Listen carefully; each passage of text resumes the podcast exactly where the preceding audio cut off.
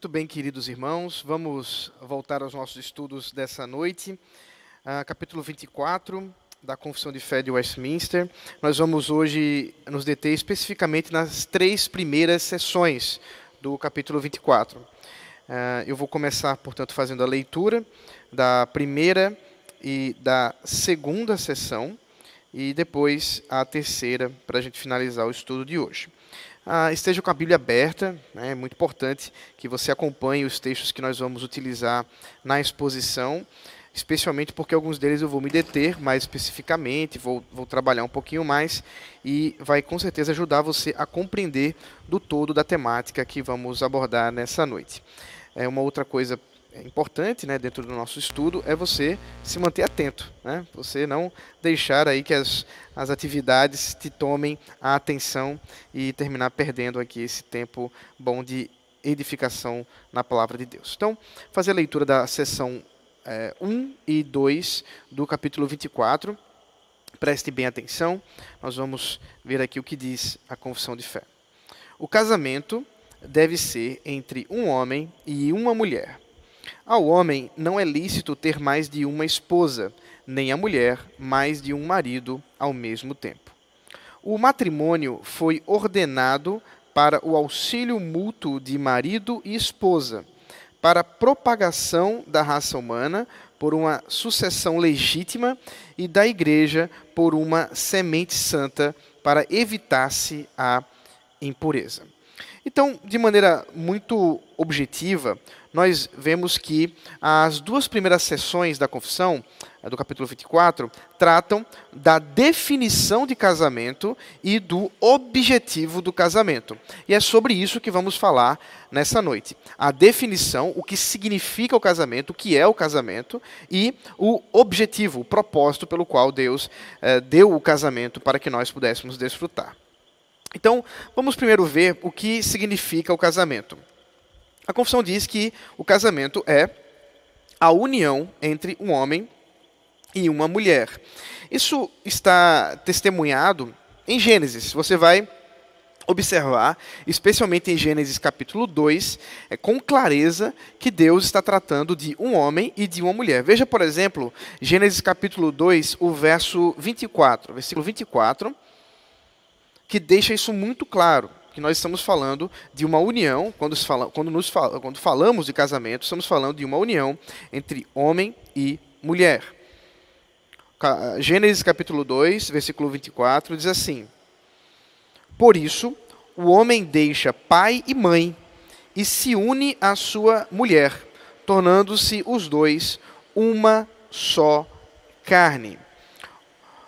Veja que essa definição que Moisés coloca, por isso, né, ele faz uma, uma conclusão, né, portanto, diante de tudo que foi exposto até então a respeito dessa união entre o homem e a mulher, conclui-se que o homem deixa pai e mãe e se une à sua mulher, tornando-se a partir de então os dois uma só carne.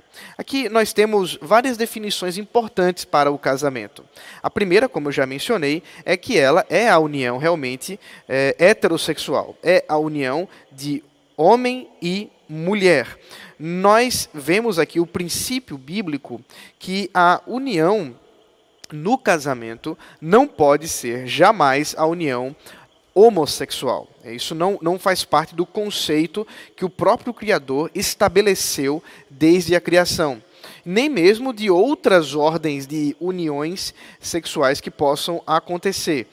A, a própria confissão vai tratar na seção 4 algumas é, é, ilicitudes, né? alguns, alguns tipos de união é, ilícitas, e sobre isso vamos tratar na semana que vem. Essas são quatro para a semana que vem.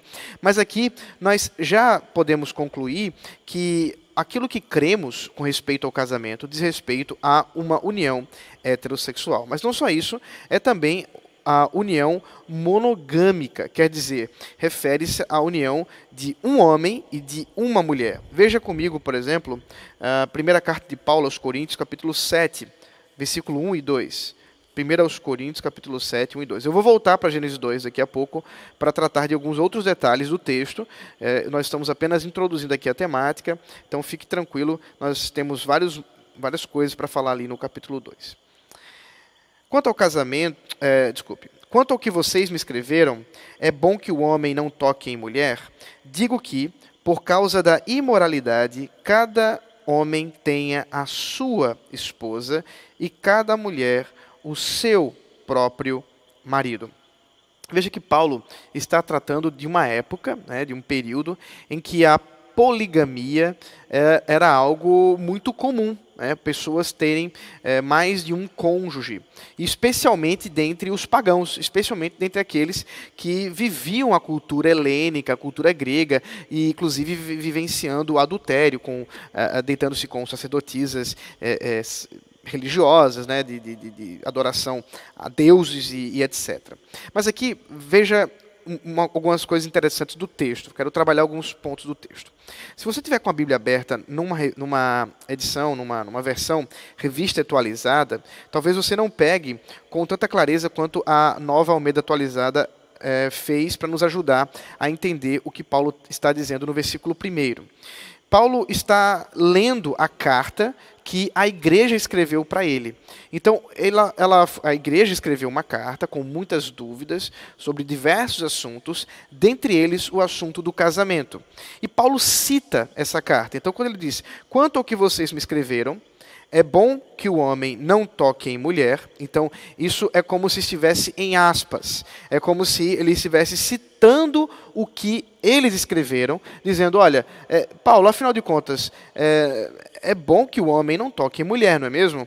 Ele agora vai contrapor esse pensamento ao dizer que, por causa da imoralidade, cada homem tenha a sua esposa e cada mulher o seu marido. Isso é interessante porque geralmente quando você lê o texto em outras versões, exatamente por não ter essa, é, é, essa arrumação que nós temos aqui, essa, essa edição que nós temos aqui na, no texto, você geralmente atribui a Paulo a expressão é bom que o homem não toque em mulher. Eu já vi muita gente dizendo isso. Ah, Paulo defende que o homem não toque em mulher. Quer dizer, Paulo está dizendo que, em geral, no, no que se refere a, ao, ao conceito geral com respeito ao homem, é melhor que ele não se case. Não é bem isso. Aqui nós temos um contexto bem específico que Paulo está tratando com relação a essas perguntas. Ele vai, num certo momento, dizer que há pessoas que realmente é, devem viver, vivenciar o dom do celibato. Ele mesmo se coloca é, nessa circunstância, mas isso não significa que Paulo seja um opositor do casamento. Pelo contrário, nós vamos ver daqui a pouco que no propósito do casamento, Deus designou de maneira belíssima e maravilhosa a solução da solitude a solução da solidão. E o próprio Deus diz: não é bom que o homem esteja só. Mas aqui o nosso ponto primeiro para a gente observar é a questão da monogamia. É, Paulo está dizendo que por causa da imoralidade, cada marido deve ter uma esposa, a sua esposa. E, consequentemente, a esposa deve ter o seu marido, e não os seus maridos, não as suas esposas. Então, sim, quando nós pensamos na, em termos uh, genéricos, em termos de, de princípio estabelecido pelas Sagradas Escrituras, o casamento ele é monogâmico. Mas, pastor, e o Antigo Testamento? Quantas e quantas vezes nós vemos personagens bíblicos que são personagens é, é, é, heróis da fé, por assim dizer, com muitas esposas? Como é que a gente entende isso aí? A gente precisa lembrar que Deus estabeleceu o princípio do casamento monogâmico e heterossexual em Gênesis, na criação, Adão e Eva. Ele não deu uh, Eva, é, é, Rebeca e Maria para Adão. Não, deu Eva. Assim como também não teve Adão, Ricardo e José. É, então, você tem a, a, ali estabelecido por Deus o princípio do casamento, né? E a, a, como, deve, como deve ser. É claro que no pecado do homem, na, na vida de pecado da humanidade, se desvirtuou isso de muitas maneiras. E Deus, de sua misericórdia e longanimidade, deixou, permitiu que o homem caminhasse pela sua própria desobediência. Mas se você observar uh, por exemplo, a legislação que o próprio Deus dá a Moisés, referindo-se ao rei, ele mesmo diz que o rei tome cuidado para tomar muitas esposas, porque elas poderão designar, o seu, designar o seu coração para que ele caminhe em idolatria. E é exatamente isso que acontece com Salomão. Né, talvez o personagem mais emblemático em termos de poligamia nas Sagradas Escrituras. É conhecido aí por ter mil mulheres, né, 700 esposas, 300 concubinas. Então, esse número assustador de sogras que ele tomou para si é algo absurdo não sabe-se como é que ele conseguiu sobreviver por tanto tempo. Mas é, nós podemos ver na própria história de Salomão que ele se desvirtuou, ele caminhou após os deuses das suas esposas e provocando a ira de Deus e trazendo sobre o seu reinado e o reinado dos seus filhos uh, o juízo da parte de Deus. Na sequência nós temos a divisão dos reinos e aí uma sequência de uh, juízos, disciplinas da parte do Senhor e ao mesmo tempo de desobediência da parte dos reis de Israel. Então, não há dúvidas que nós estejamos é, vendo aqui com relação ao casamento, que sim, o casamento é a união entre um homem e uma mulher, é, heterossexual e monogâmico. É, Romanos 7 também nos ajuda nesse aspecto. Eu quero ler ele para depois tratar de um outro aspecto do casamento que para mim é o mais importante de todos. Romanos capítulo 7, versículo 2 e 3. Por exemplo, a mulher casada está ligada pela lei a seu marido, enquanto ele vive.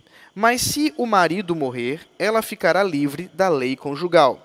De modo que será considerada eh, adúltera se, enquanto o marido estiver vivo, ela se unir com outro homem. Mas se o marido morrer, ela estará livre da lei e não será adúltera se casar com outro homem. Então aqui Paulo nem está falando sobre esse assunto, ele está apenas dando um exemplo. O assunto dele aqui é com relação à lei e à graça, é a tentativa de salvação pela lei, a tentativa de salvação pela graça e como é que isso se ajusta dentro da estrutura do Evangelho, não é o nosso assunto hoje, então não vou, não vou detalhar, mas ele usa apenas o exemplo para mostrar que a mulher e o homem, é claro, estão ligados na sua vida no casamento, porque o casamento é para a vida. É, não é à toa que quando nós celebramos um casamento no religioso com efeito civil, nós uh, dizemos né, uh, que vocês, né, uh, você aceita tomar né, como marido, como esposa, a, a, a vida, né, até que a morte os separe, a expressão comum dentro do casamento. Mas por que até que a morte os separe? Porque entendemos que o casamento é para toda a vida e ele extingue-se apenas com a morte. Nós vamos tratar de outras questões, mas isso para a semana que vem, sobre a questão do divórcio. Mas por hoje, nós já podemos observar também essa questão do tempo do casamento. O casamento ele não é temporário não no sentido pelo menos desta vida, mas é o casamento é dado por Deus para toda a nossa vida e é assim que deveríamos pensar. Mas o terceiro aspecto, aspecto que eu queria trabalhar com vocês hoje sobre o que é o casamento é que ele é pactual. Veja comigo Gênesis capítulo 24,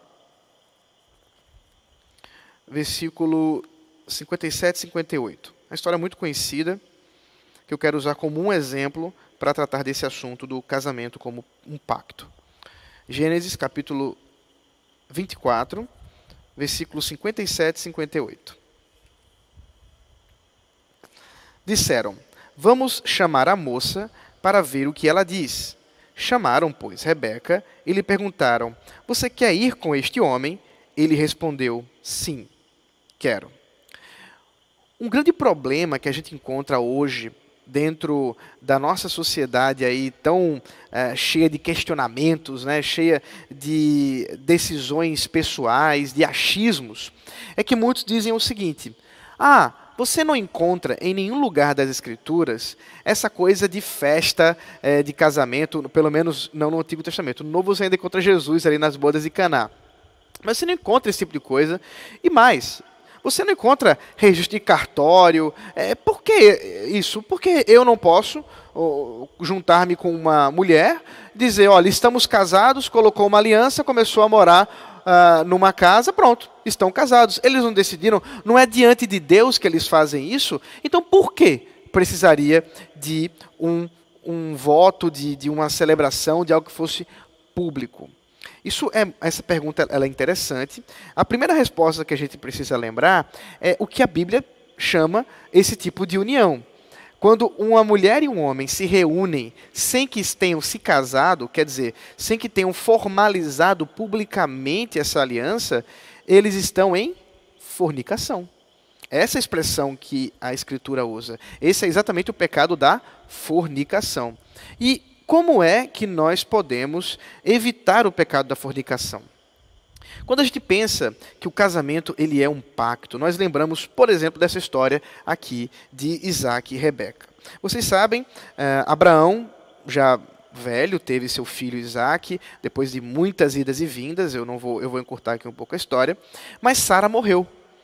E Sara, tendo morrido, Abraão se entristece, Isaac se entristece, e no meio dessa tristeza toda, Abraão chama o seu servo e diz assim: Vai até a minha terra, a minha família, e você vai tomar uma esposa para o meu filho.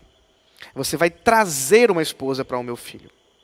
Então, Abraão, para que isso estivesse acertado e garantido, pede que o servo coloque a mão em sua coxa e ali o servo faz um voto, faz um pacto com Abraão de que ele tomará uma mulher da família de Abraão para que se case com Isaac. Isso é importante porque o que acontece aqui, e o que acabamos de ler, esse texto, quando ela diz: Sim, eu quero ir com o servo desse homem para casar com é, o servo, com, com o, o, o, líder dele, né, com o patrão dele. Uh, quando ela diz isso, sim, eu quero, o que nós temos aqui é exatamente um, um casamento por procuração. Né? Não sei se vocês já viram isso acontecer. Eu conheço algumas pessoas que casaram por procuração, por alguma situação da sua, da sua vida, e que, ah, é, é claro, isso nem é sempre muito legal, mas aqui é exatamente o que acontece o servo de Abraão está presente diante de Rebeca a fim de casar ela com Isaac. E é exatamente por isso que quando eles chegam próximo a onde estava Isaac, e ela coloca o véu sobre o seu rosto, e Isaac agora identifica: ali está vindo a minha esposa, perceba bem.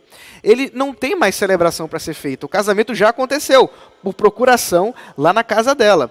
Agora ela é esposa dele, ela já veio casada. E por isso, Isaac toma Rebeca é, é, em suas mãos e leva até a tenda de Sara, onde ali ele uh, celebra o casamento na união uh, sexual. O que nós temos, portanto, é sim um pacto público sendo feito ali nesse, nesse instante que nós estamos observando do texto. Mas e na criação? E em Gênesis? Uh, será que nós temos esse pacto ali feito entre o homem e a mulher? Quando a gente vê a história, a narrativa, capítulo 2, nós encontramos essa dinâmica. Nós encontramos ah, Deus dando Eva para Adão, e Adão reconhecendo que de fato aquilo que Deus colocou em sua frente é realmente a sua esposa, é a sua mulher, é quem Deus deu a ele. E portanto, é, é exatamente isso que é o casamento. É a união que Deus celebra diante do pacto de um homem e uma mulher com Deus. Como pacto, isso é necessário, é, é necessário que se faça votos. É, o pacto ele envolve uma declaração de pertencimento, uma declaração de observação de aspectos é, desse, desse pacto, como por exemplo, eu me comprometo a estar contigo uh, durante toda a minha vida, eu me comprometo a ser um bom marido, eu me comprometo a nesse, no quanto Deus me der vida, me der saúde, é, cuidar, proteger e todas as expressões que a Escritura fala a respeito do marido. A mesma coisa a respeito da mulher. E aí, celebrando-se esse pacto, você tem realmente a, o casamento. É por isso, e aí algumas questões bem práticas aqui dos nossos dias. É por isso que, ainda que a celebração de casamento não seja um culto, Isso é uma coisa importante da gente lembrar. A celebração religiosa que nós fazemos não é um culto público, não é culto. Porque se fosse culto, estaremos agora ah, introduzindo elementos muito curiosos no culto, como por exemplo a entrada das testemunhas a entrada do noivo, a entrada da noiva. Onde é que isso se encaixa num culto é, prescrito por Deus? Não existe isso, claro. É, é por isso que nós não temos é, uma celebração religiosa que é um culto solene.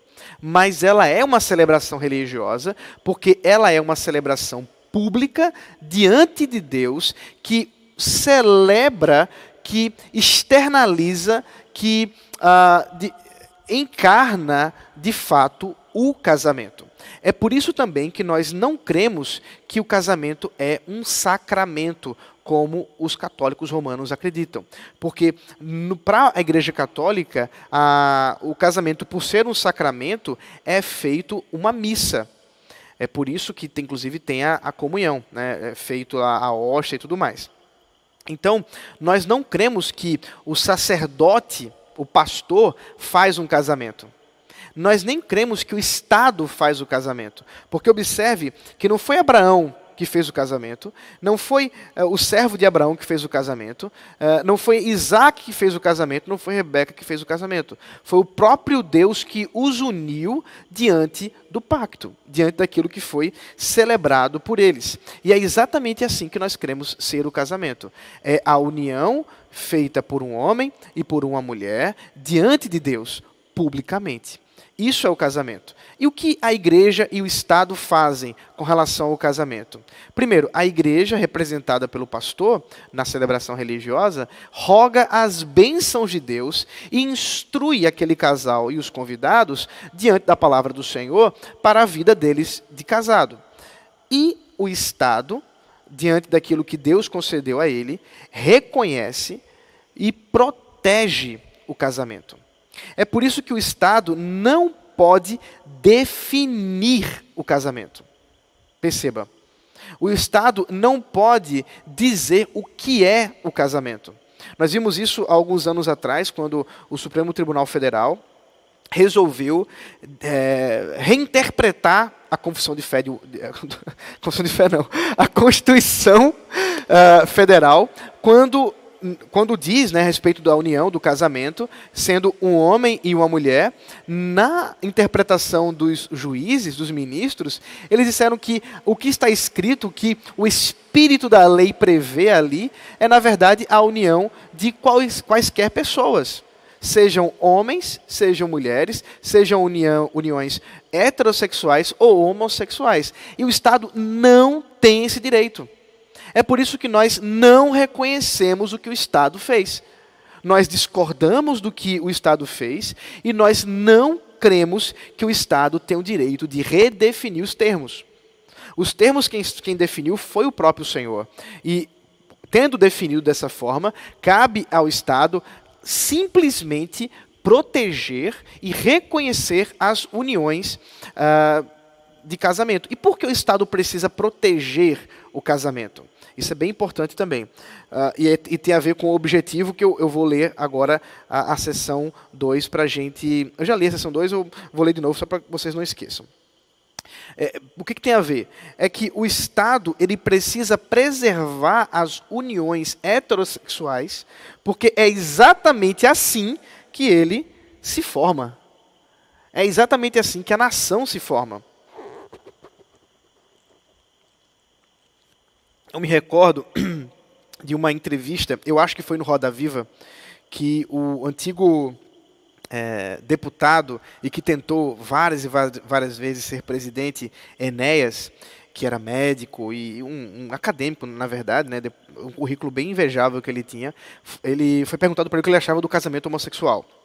E ele disse o seguinte, que o comportamento homossexual é aquele que, levado à totalidade de uma sociedade, é a ruína dessa sociedade. Ele simplesmente tem um poder de destruir uma sociedade se aquele comportamento for levado à totalidade de seus eh, participantes, seus cidadãos. E foi muito interessante quando o jornalista que perguntou fez o, a réplica, ele disse assim: Como que você pode dizer isso? Que absurdo que você está dizendo. E todos os outros jornalistas começaram a dar uma risadinha de vergonha, daquela assim: Nossa, ele não entendeu o que Enéas está falando. E Enéas falou daquele jeito mais.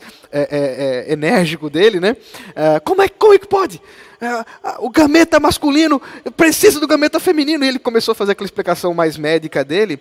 E, e, e isso é muito óbvio, mas é preciso que seja dito. O Estado precisa preservar a união de casamento heterossexual, que nós queremos ser uma redundância, já que todo casamento é heterossexual, porque é exatamente assim que uma sociedade pode crescer. Veja comigo de novo a, o objetivo do casamento. O matrimônio foi ordenado para o auxílio mútuo de marido e esposa, para a propagação da raça humana por uma sucessão legítima e da igreja por uma semente santa e para evitar-se a pureza. Então vamos aí a alguns objetivos do casamento. O primeiro objetivo é o auxílio mútuo. Volte comigo às Sagradas Escrituras, Gênesis capítulo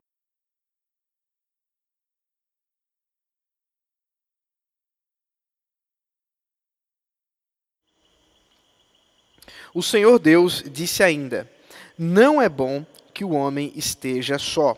Farei para ele uma auxiliadora que seja semelhante a ele. Até aqui, daqui a pouco, a gente retoma o texto.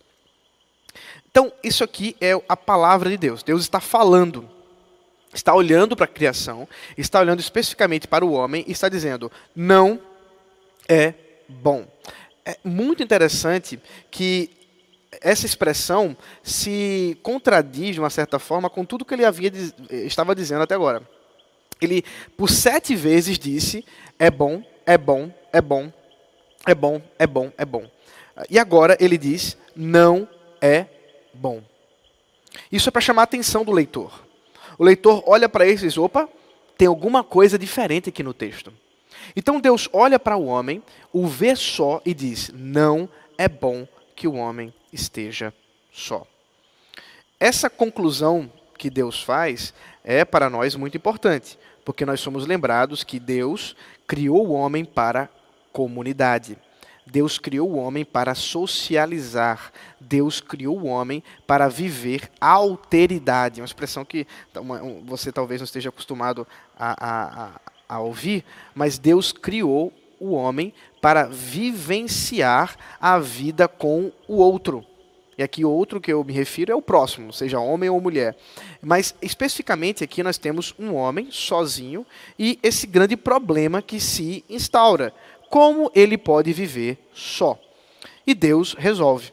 Deus vai resolver a solidão do homem com o casamento. Então, o primeiro objetivo é esse: é resolver o grande problema da solidão, da solitude. O homem não foi feito para viver só. O, ser humano não foi feito para a solidão. Nós fomos feitos para viver em comunhão e em comunidade. E nesse sentido, espe especificamente com relação ao casamento, para viver o casamento, Deus designou uma auxiliadora semelhante a ele. Geralmente, quando se lê um texto como esse e os ouvidos seculares da nossa, nossa nosso mundo, nossa sociedade, ouve ou lê essa expressão auxiliadora e pensa logo o seguinte: a mulher foi feita, segundo esses cristãos, abaixo do homem, porque ela é uma mera servente, ela é uma mera auxiliadora, ela é uma mera uh, empregada que o homem uh, recebe da parte de Deus. Mas isso é uma ignorância, isso é um equívoco, até mesmo pela própria palavra que Moisés escolheu aqui para falar a respeito da mulher. Ele diz que ela é uma Ezer. A palavra hebraica Ezer, eu faço questão de citá-la simplesmente para que você possa aí guardar no seu coraçãozinho. Ezer é uma palavra que encontra-se no Antigo Testamento, um substantivo, 16 vezes. Dez vezes ela se encontra referindo-se a Deus. Eu vou citar uma delas. Eita, agora eu esqueci de anotar. Deixa eu ver se eu lembro. Acho que é Salmo 121. Esqueci de anotar o salmo, mas eu acho que é Salmo 121. É, isso mesmo. Que bom que eu lembrei. salmo 21. Veja aí o versículo 1 e 2. Salmo 121, verso 1 e 2. Elevo os meus olhos para os montes. De onde me virá o socorro? O meu socorro vem do Senhor, que fez o céu e a terra. Eu não tenho a menor dúvida que você já leu esse salmo e você já clamou a Deus dizendo: O Senhor é o meu socorro, o Senhor é o meu auxílio, o Senhor é aquele que me ajuda. Muito bem, aqui está Ézer sendo usada por o autor aqui do salmo, dizendo que Deus é Ézer, Deus é o meu socorro, Deus é o meu Ézer. Deus é o meu auxílio, é o meu auxiliador, para usar a mesma ideia que, que nós temos aqui no versículo 18. Portanto, quando a gente pensa em auxiliadora, nós não estamos falando de uma posição inferior para com a mulher. É por isso que os teólogos de Westminster falaram que a, o objetivo primeiro é auxílio mútuo. Perceba que nós estamos falando de um documento do século XVII, e se tem um motivo para alguém dizer que é um documento machista, era esse.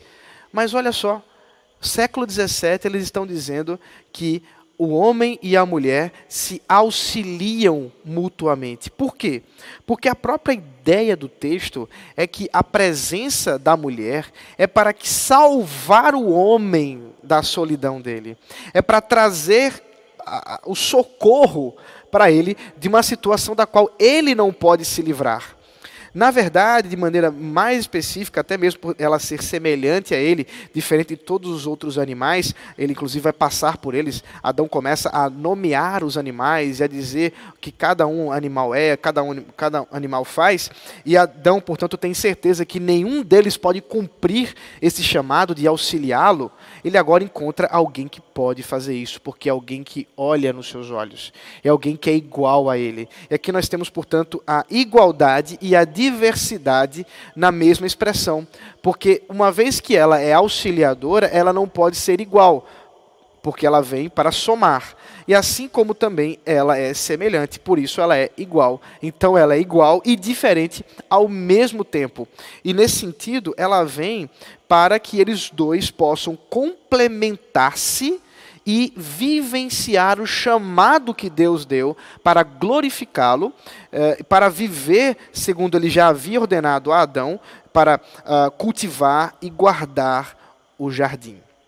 Essa missão que foi dada a Adão é dada a Eva por meio de Adão, a fim de que os dois juntos possam mutuamente se ajudar nesse relacionamento, nessa e glorificar o nome do Senhor. Portanto, a expressão auxiliadora idônea, por exemplo, quando está revisualizada, ou auxiliadora que seja semelhante, ou literalmente aí, portanto, um socorro que é, seja digno de olhar nos seus olhos, é a, claramente uma designação não de inferioridade para com a mulher, mas antes de uh, nem superioridade, porque eh, não é a intenção do texto, mas a ideia realmente de destaque.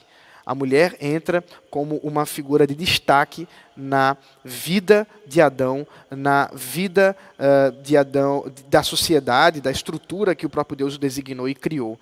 E assim, ambos podem glorificar a Deus através do casamento. Homem e mulher mutuamente se auxiliando. E esse, esse portanto, é o primeiro objetivo do, do casamento. É o auxílio mútuo para que ambos possam viver a vontade de Deus, possam uh, seguir o chamado do Senhor e mutuamente se ajudar. A segunda, uh, o segundo objetivo, né, o segundo propósito, é a multiplicação da humanidade. Gênesis capítulo 1, versículo 27 e 28 diz assim: E assim Deus criou o ser humano, a sua imagem, a imagem de Deus o criou. Homem e mulher os criou. E Deus os abençoou e lhes disse: Sejam fecundos, multipliquem-se, encham a terra e sujeitem-na. Tenham domínio sobre os peixes do mar, sobre as aves dos céus, sobre todo animal que rasteja pela terra. Então, Deus designa a, e ordena para que homem e mulher, no casamento, possam ser fecundos, possam multiplicar, possam uh, viver a alegria e as dificuldades da maternidade, da paternidade. Portanto, sim, é ordem do Senhor que no casamento o, os cônjuges, né, o casal, deseje filhos. É muito estranho quando nós temos ah, crentes no Senhor Jesus Cristo que casam, às vezes passam 5, 6, 10, 15 anos e não têm filhos. E quando você vai perguntar para. Ah, nós não nos sentimos preparados, nós queremos aproveitar um pouco um ao outro antes de ter filhos. E, e são coisas que muitas vezes eh, levam realmente a muitos casais crentes, infelizmente, dizerem que preferem não ter filhos. Esses são chamados pais de pet. Né? E, e, obviamente, eles estão deixando, estão absolvendo a cultura secularizada desse mundo, onde eles estão agora desejando alguma coisa da qual o próprio Deus ordenou que não desejasse. Pelo contrário, ele deseja que nós sejamos fecundos, que nós nos multipliquemos e glorifiquemos a Ele na propagação da humanidade. Mas não só da humanidade, Veja Malaquias capítulo 2, versículo 15. Não só da humanidade como um todo, mas mais especificamente do povo de Deus. Malaquias 2,15.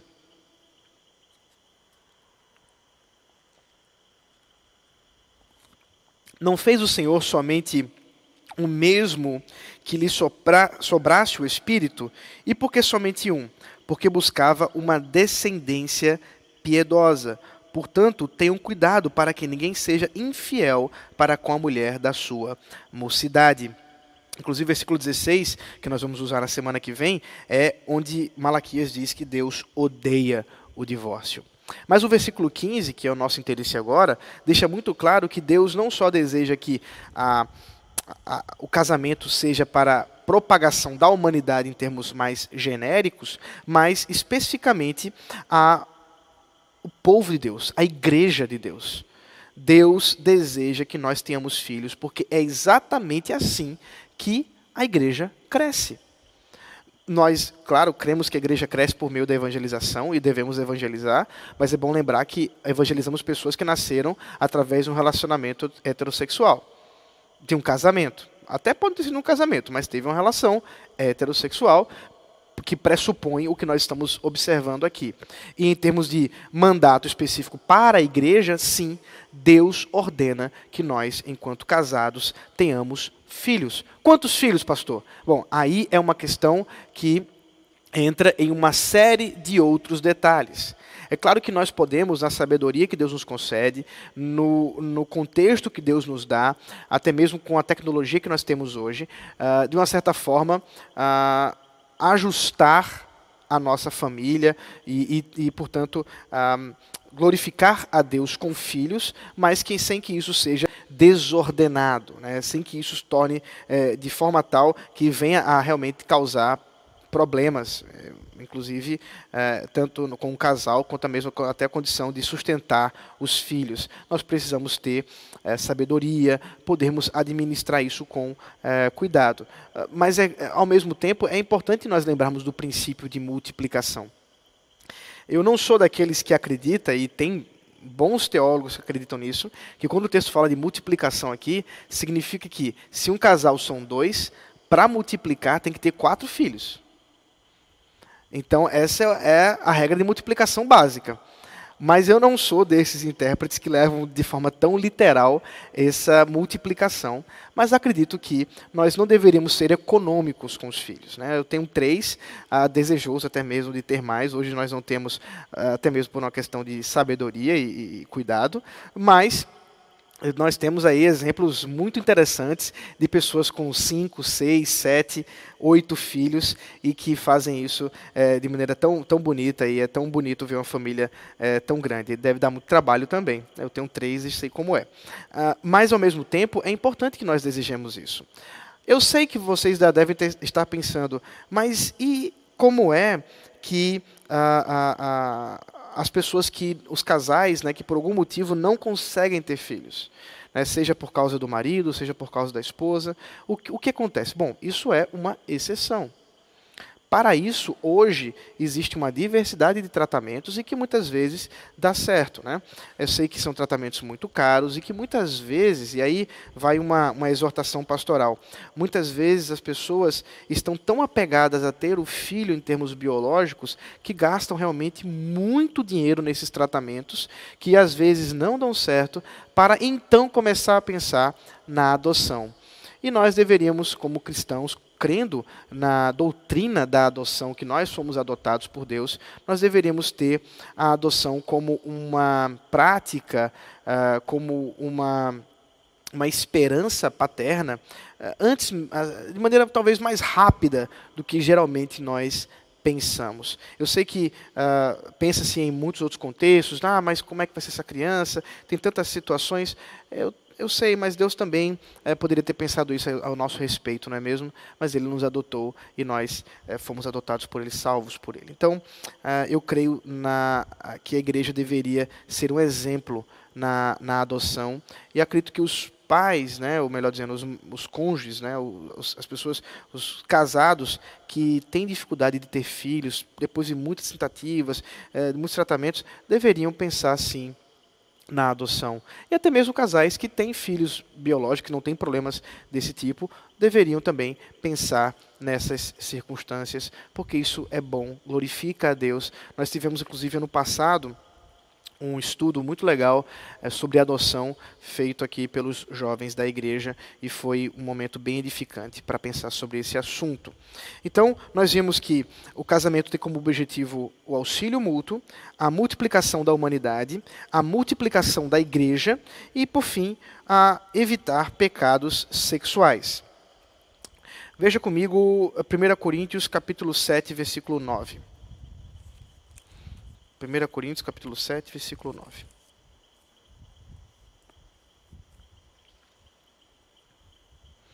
Versículo 8 e 9, melhor dizendo. E aos solteiros e viúvas digo que seria bom se permanecessem no estado em que também eu vivo. Mas, se não conseguem se dominar, que se casem, porque é melhor casar do que arder em desejos. Aqui nós temos uma instrução da parte de Paulo muito prática. Ele mesmo menciona que, dentro da circunstância de perseguição, que aparentemente é o que ele está prevendo aqui para a igreja de Corinto, é realmente uma situação da qual solteiros deveriam se preocupar mais com as coisas do reino do que mesmo em casar-se, e viúvas deveriam se manter dessa forma do que procurar cônjuge. Mas ele mesmo diz: bom, isso não é para todo mundo. Se há desejo, se há um anseio sexual, e aí por isso que ele usa a expressão não conseguem se dominar, é melhor que esses se casem é melhor que eles uh, se deem ao casamento e vivam a sexualidade de forma lícita e glorifique a Deus. Isso é muito importante. A confissão de fé ela não trata especificamente sobre questões sexuais, né? não, não, não trata exatamente sobre esse aspecto, mas isso é uma coisa importante para a gente lembrar. O sexo foi dado por Deus. Deus deu para ser desfrutado com alegria no casamento. E essa é exatamente a forma justa, lícita, que glorifica a Deus, uh, dada pelo Senhor. E, portanto, deveríamos ter esse cuidado. Uh, se jovens estão aí vivendo em fornicação, vivendo em, em pecado, deveriam olhar para um texto como esse e lembrar que sim, Deus deu o casamento até mesmo para evitar pecados sexuais. É claro que isso não é o, o, o, o princípio mais importante, mas ele está presente dentro da estrutura da teologia bíblica. Sessão número 3, para a gente terminar. Até agora eu não, não vi nenhuma pergunta. Estou imaginando que vocês estão é, concordando com tudo que eu estou falando aqui, eu espero. E se você tiver uma pergunta, faça, é, porque nós já estamos chegando no final. A todos os que são capazes sentimento ajuizado, é lícito casar, mas é dever dos cristãos casar somente no Senhor. Portanto, os que professam a verdadeira religião reformada não devem casar-se com infiéis, papistas ou outros idólatras. Nem devem os piedosos prender-se a julgo desigual por meio do casamento com os que são notoriamente ímpios em suas vidas ou que mantêm heresias perniciosas. Então, vejam só, aqui nós temos ah, alguma, alguns princípios lícitos do casamento, né? a licitude do casamento. A primeira é que o casamento deveria ser feito por pessoas capazes. Essa capacidade que a, a confissão prevê aqui é a, a ideia que nenhum casamento deveria ser forçado, especialmente por alguém que é capaz, incapaz de consentir isso. É, não necessariamente ele está falando aqui contra os casamentos arranjados. É, por exemplo, quando um pai né, e uma mãe, a, ainda criança no ventre, ainda criança pequena, já combina com outros pais para que eles unam os filhos em casamento. Não necessariamente é isso. Afinal de contas, isso só vai acontecer quando eles crescerem e aí sim eles vão, vão casar. Ainda que me parece que dentro da própria estrutura bíblica há muito mais base para falar de um casamento voluntário do que um casamento arranjado. Ainda que a cultura do tempo bíblico, especialmente no Novo Testamento, você consegue ver isso, uma estrutura também de, de, de, de casamentos arranjados. No Antigo Testamento também, Antigo Testamento Novo Testamento. Mas nós temos sim a ideia de uh, voluntariedade, portanto de consciência. Nós aqui já podemos ver, é claro, que a escritura e a confissão são totalmente contrários a casamentos de criança, por exemplo, como acontece em alguns países do Oriente Médio, alguns países da África que é, crianças casam né, com, com adultos muitas vezes, e é uma coisa realmente terrível, e nós vamos ver um pouco também sobre essa questão na sessão 4. Uh, ah, mas o que nós temos é a seriedade e a responsabilidade que o casamento é. Se o casamento é algo sério, de responsabilidade, que envolve maturidade, é importante que nós é, só casemos quando estivermos prontos para o casamento. Veja Hebreus capítulo 13, versículo 4. Digno de honra entre todos seja o matrimônio, bem como o leito conjugal sem mácula, porque Deus julgará os impuros e os adúlteros. Observe que o autor dos Hebreus aqui coloca uma responsabilidade muito grande com respeito ao casamento. E essa responsabilidade, ela é importante que a gente lembre para que nós não tomemos o casamento como qualquer coisa. E nesse sentido, eu quero dar alguma instrução, especialmente para os jovens que são solteiros, que estão namorando ou desejosos de namorar, para os pais que têm filhos adolescentes, que têm filhos jovens. Deixe-me falar uma coisa muito importante sobre a nossa cultura. Infelizmente, nós temos vivido um tempo de, da, da nossa cultura em que o namoro tem servido para banalizar o casamento. Deixa eu explicar o que eu quero dizer com isso. A primeira coisa que banaliza o casamento no namoro é que quando você pega um jovem da igreja, não estou falando de gente do mundo não, tá? Estou falando de gente da igreja. Você pega um jovem da igreja e diz assim, olha, você começou um namoro, que legal. Vocês estão pensando em casar? E ele, eles dizem mais ou menos o seguinte, não, não, a gente pensa em casar, mas não agora. Isso é uma banalidade do casamento. Porque a pergunta que me vem em seguida e que eu quero fazer para todos os jovens que me dizem uma coisa dessa é: então por que está namorando? Por que você está junto? Ora, se você não está pronto para casar, não deveria namorar.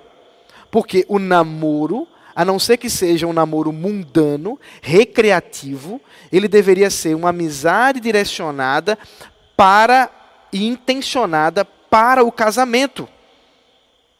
E não alguma coisa para que, se um dia vier a acontecer, nós casaremos. Então, primeira coisa que banaliza isso. A segunda coisa e mais grave é que muitas vezes os namoros, e às vezes namoros muito longos, têm sido um ambiente para intimidades ilegítimas no namoro. Acontece muitas e muitas vezes que, ah, com o decorrer do tempo, esse namoro, que não chega no casamento nunca, agora não, agora não, agora não, mas o sexo agora sim. E infelizmente nós vemos adolescentes se, integra se integra entregando a vida sexual ilícita, jovens se entregando à vida sexual ilícita, porque não casam. Eu não estou falando que adolescentes têm que casar, eu estou falando que adolescentes não deviam namorar. Com toda certeza. Porque não estão prontos para o casamento. Porque o casamento é algo sério. Muito sério. E o namoro, portanto, tem sido esse meio termo que muitas vezes ganha todo um status de casamento. Às vezes esses namorados já vivem uma vida conjunta, não só sexualmente, mas com intimidades do tipo em que um consegue uh, domar o outro e, e dizer ao outro o que fazer. Há uma espécie já de subordinação para com os dois, até mesmo maior que os pais. E talvez você que é pai e mãe sabe do que eu estou falando. Você vê seu filho muitas vezes obedece a uma namorada, a um namorado, mais do que obedece a você, e ele está pronto para desobedecer a você antes de desobedecer ao namorado ou à namorada. Isso não faz nenhum sentido. Isso é pecado diante de Deus, isso é a banalização do casamento, e nós temos vivenciado isso muito. Então, é, para encerrar esse parêntese que eu estou fazendo aqui, ah, pai e mãe, preste bem atenção. A responsabilidade do casamento do seu filho e da sua filha é sua. Você é responsável pelo casamento dos seus filhos. Você deveria tomar conhecimento e ter total presença no relacionamento que eles têm romântico com uh, pessoas, seja ah, no namoro, seja numa paquera, vocês deveriam estar presentes com isso. E você que é jovem, você que é adolescente que está me ouvindo, eu rogo no nome de Jesus Cristo que você repense o seu caminhar em relacionamentos românticos. Coloque Deus na sua vida. Coloque os seus pais na sua vida. E especialmente leve a sério o casamento. E se você quer ter relação sexual, se você quer ter uma vida íntima com essa pessoa que você está namorando, case-se. E se você acha que você não está pronto para o casamento, separe. Não viva abrasado, como diz uh, o apóstolo Paulo aos Coríntios. Muito bem. Então, o casamento na sua. Fechando parênteses. O casamento na sua a, a responsabilidade é para pessoas que são capazes, pessoas que são maduras para o casamento. Segunda coisa, o casamento deve ser feito no Senhor. Os crentes no Senhor Jesus Cristo deveriam casar-se com crentes. Isso parece tão óbvio, mas infelizmente é muito comum que jovens estejam uh, permitindo-se enamorar-se com pessoas de fora do arraial do reino de Deus e, nesse sentido, vivem e viverão, caso casem-se, as consequências de um ato como esse. Veja é, 1 Timóteo capítulo 4, versículo 3.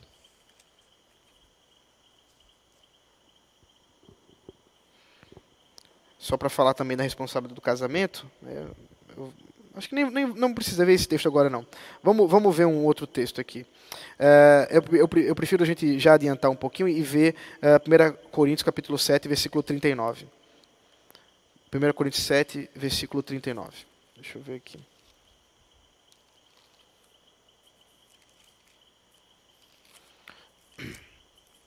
Primeiro Coríntios 7, versículo 39, diz assim: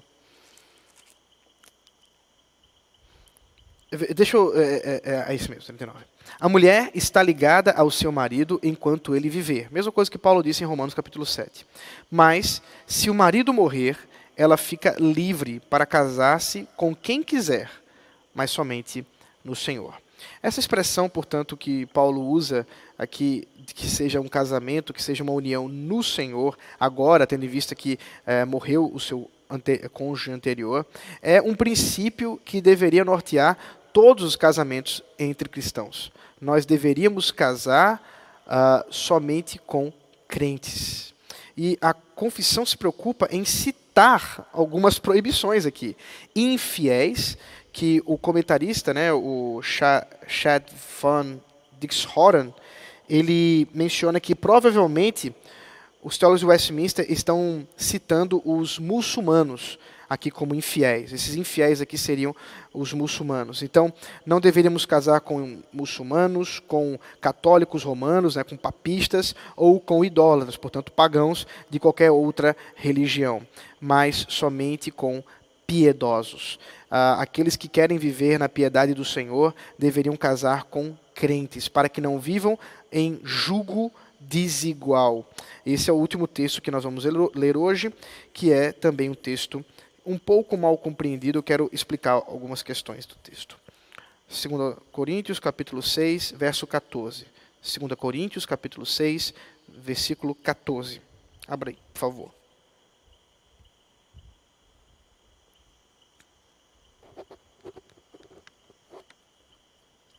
Não se ponha em jugo desigual com os descrentes.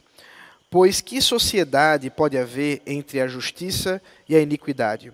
Ou que comunhão existe entre a luz e as trevas? Ou que harmonia pode haver entre Cristo e o maligno? Ou que união existe entre o crente e o descrente?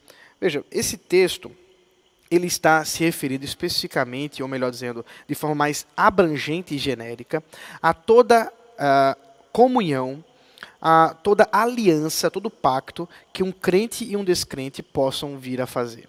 A instrução de Paulo é que nós não deveríamos nos uh, comungar, em ter uma comunhão com injustos, com ímpios, a ponto de nos colocarmos, portanto, nesse jugo desigual. Né, o jugo desigual é quando, né, você lembra, o jugo é aquela madeira, né, geralmente de madeira que se coloca no animal para mexer nele, né, para direcionar ele. E se você coloca dois animais que têm alturas diferentes, você vai ter um problema, né, porque vai ficar aquela coisa torta.